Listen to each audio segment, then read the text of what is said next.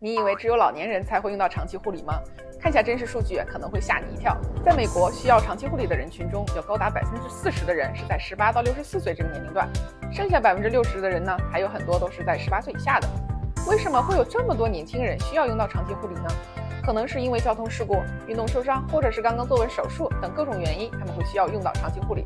所以呢，并不要觉得长期护理离我们很远，想要拖到老了以后再去考虑如何解决长期护理的问题。很多人在意识到需要长期护理保险的时候呢，基本已经是太迟了。